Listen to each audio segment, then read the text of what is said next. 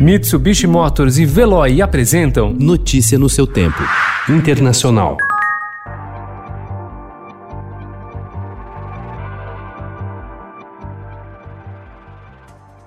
Os Estados Unidos citaram espionagem e defesa da propriedade intelectual para mandar fechar o consulado chinês em Houston, no Texas. O governo americano anunciou a medida um dia após acusar dois hackers chineses de tentar roubar estudos sobre uma vacina contra o coronavírus. Pequim prometeu retaliar. A decisão, passo incomum e grave, representa uma escalada significativa dos esforços americanos para ampliar o controle sobre diplomatas, jornalistas, acadêmicos e outros cidadãos chineses no país. The FBI, ATF, DEA, U.S. Marshal Service, and Homeland Security will together be sending hundreds of skilled law enforcement officers to Chicago to help drive down violent crime. Donald Trump anunciou ontem o envio de centenas de agentes às cidades de Chicago e Albuquerque para combater a onda de violência. O presidente disse que outras cidades também receberão reforços nos próximos dias.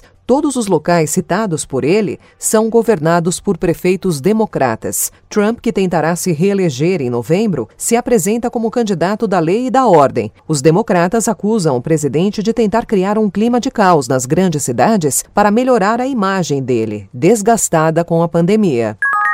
A polícia boliviana retirou nos últimos cinco dias mais de 400 cadáveres de ruas e casas, 85% deles de pessoas com o novo coronavírus informou ontem a Força Policial contra o Crime.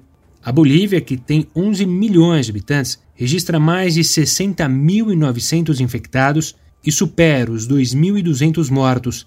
Um comitê científico que assessora o governo propôs adiar as eleições presidenciais previstas para 6 de setembro.